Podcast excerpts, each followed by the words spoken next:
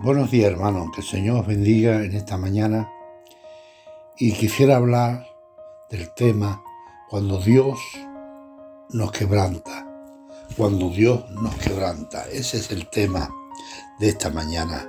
Dice la palabra de Dios en el Salmo 51, 16 y 17, porque no quiero sacrificio que yo lo daría. Los sacrificios de Dios son espíritus quebrantados al corazón con Cristo y humillado, no nos despreciará tú, oh Dios. El quebranto viene del verbo quebrantar, es decir, romper, destruir, quitar. Ese es el verbo del quebranto. Es quebrantar, es romper, es destruir, es quitar. El quebranto es un proceso divino con un fin y es quitar lo que Dios no le agrada en nuestras vidas. Y ese milagro solamente lo puede hacer Dios. Nosotros, por muchos sacrificios que podamos hacer, no podemos hacer nada. La obra es del Señor. Dios no quiere sacrificio, Él quiere un cambio en el corazón. Cuando Dios nos quebranta es para salvación y es para que mi vida cambie y sea restaurada. En Corintios,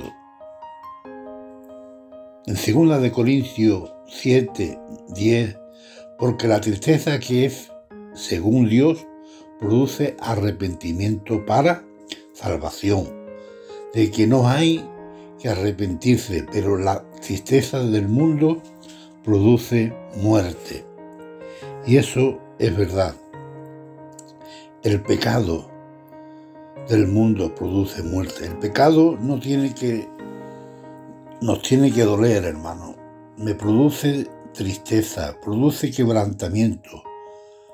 Después se produce el arrepentimiento, porque el pecado nos tiene que doler en el corazón, porque Dios quiere que nos quebrantemos delante de Él.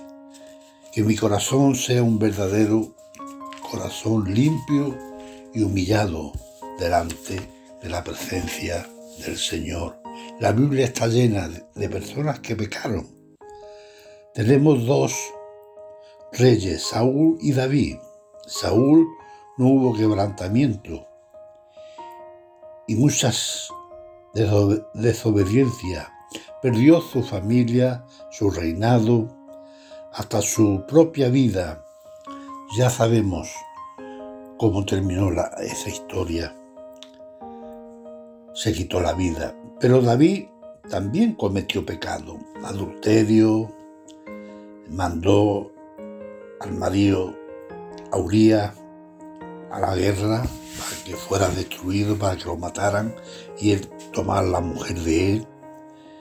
Pero David fue quebrantado, fue restaurado, tuvo otra oportunidad en su corazón fue roto.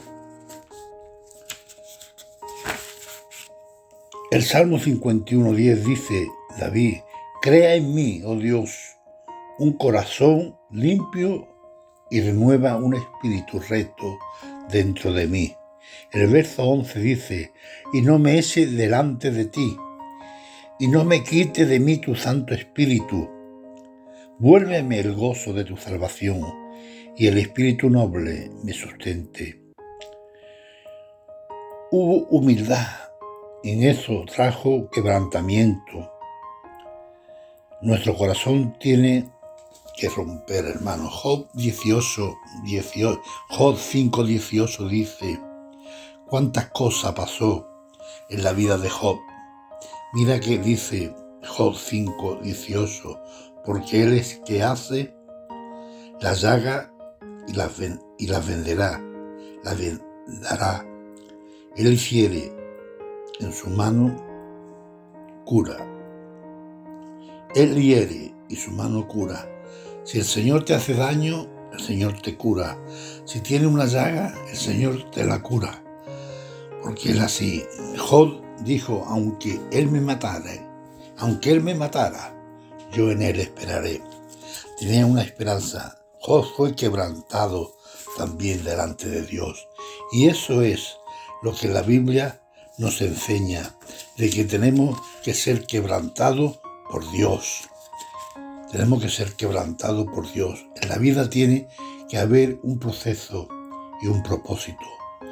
Dios acerca a los quebrantados para curar las heridas. El Salmo 34, 18, cercano está Jehová a los quebrantados de corazón y salva a los contritos, a los contritos de espíritu. Él cura las heridas, ¿verdad? Pero ahí está Dios, para curarnos, para sanarnos, para quebrantarnos, para perdonarnos, porque Dios es así. Dios quiere que ver un corazón. Él no le agrada que hagamos mucho Él quiere ver un corazón recto, como, como clamaba David. Señor, mí un corazón recto y un espíritu recto dentro de mí, para que te pueda servir de verdad, para que te pueda servir con humildad.